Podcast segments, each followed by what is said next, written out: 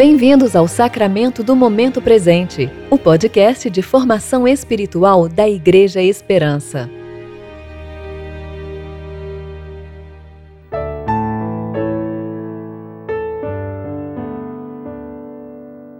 Hoje é 19 de junho de 2020, sexta-feira, tempo de preparação para o terceiro domingo após Pentecostes. O Senhor está perto de todos os que o invocam de todos os que o invocam em verdade. Salmo 145, 18. Eu sou Pedro Jardim e hoje vou ler com vocês o texto de Atos 5, 17 a 26.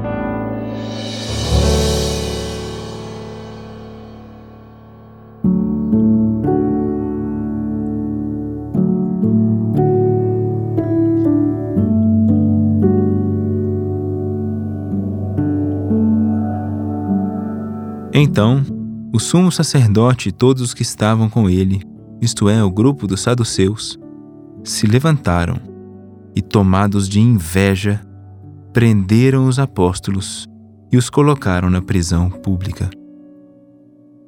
Mas de noite, um anjo do Senhor abriu as portas do cárcere e, tirando-os para fora, disse: Ide, apresentai-vos no templo e anunciai ao povo todas as palavras desta vida. Depois que ouviram isso, eles entraram de manhã cedo no templo e começaram a ensinar. Chegando, porém, o sumo sacerdote e os que estavam com ele, convocaram o sinédrio com todos os líderes religiosos dos israelitas e enviaram guardas ao cárcere para trazê-los. Os guardas foram até lá, mas não os encontraram na prisão então, voltando, anunciaram-lhes isso, dizendo: Encontramos o cárcere trancado com toda a segurança e as sentinelas em pé junto às portas. Mas quando as abrimos, não encontramos ninguém. Quando o capitão dos guardas do templo e os principais sacerdotes ouviram essas palavras, ficaram perplexos por causa deles e pelo que teria acontecido. Então chegou alguém e lhes avisou: os homens que puseste na prisão estão no templo ensinando o povo. Então o capitão foi com os guardas e os trouxe sem violência, pois temiam ser apedrejados pelo povo.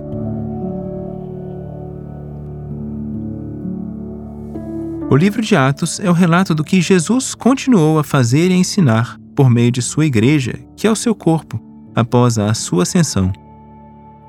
Isso porque, como corpo de Cristo, a igreja é chamada a testemunhar no próprio corpo os sofrimentos e a glória do Cristo ressurreto, anunciando assim o reino de Deus e a salvação a todo aquele que crê.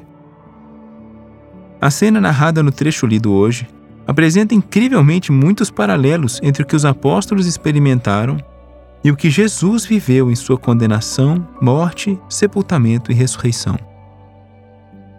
Vamos observar algumas dessas semelhanças para então meditarmos em um dos frutos da nova vida que recebemos a partir da ressurreição de Jesus.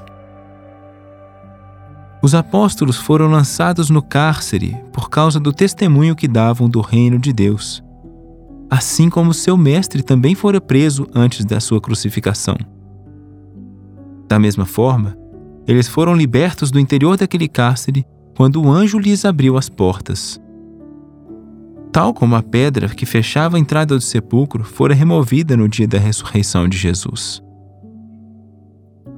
Esta é uma bela ilustração do que estava acontecendo na vida dos apóstolos, o que também acontece na vida de todos os que nasceram da água e do Espírito. Os discípulos foram libertos do cárcere para anunciar as palavras desta vida. Contudo, eles estavam sendo libertos não apenas daquela cadeia física, onde foram lançados pelos sacerdotes, mas das cadeias do pecado, da autopreservação, do medo da morte. Por causa da ressurreição de Jesus, eles não tinham mais o que temer, pois sua vida fluía diretamente do Senhor, infundida pelo Espírito que ele mesmo havia enviado e derramado sobre eles. Agora, esta vida eterna, a vida verdadeira que se acha em Cristo, no conhecimento de Deus, de Sua glória revelada na face do Filho. A vida do Espírito tornou-se para os discípulos Jesus uma fonte a jorrar.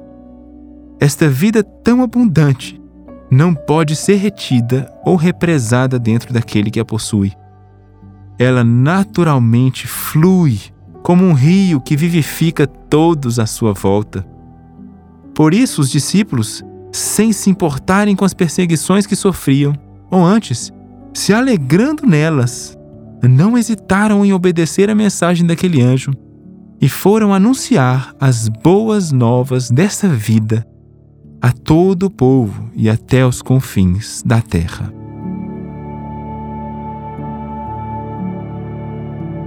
Oremos. Deus misericordioso, cujo nome é amor. Tu nunca te afastas de quem te procura.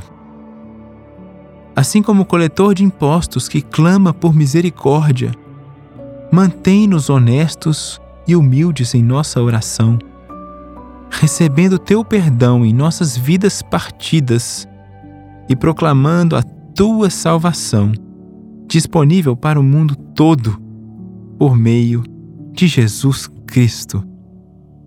Amém.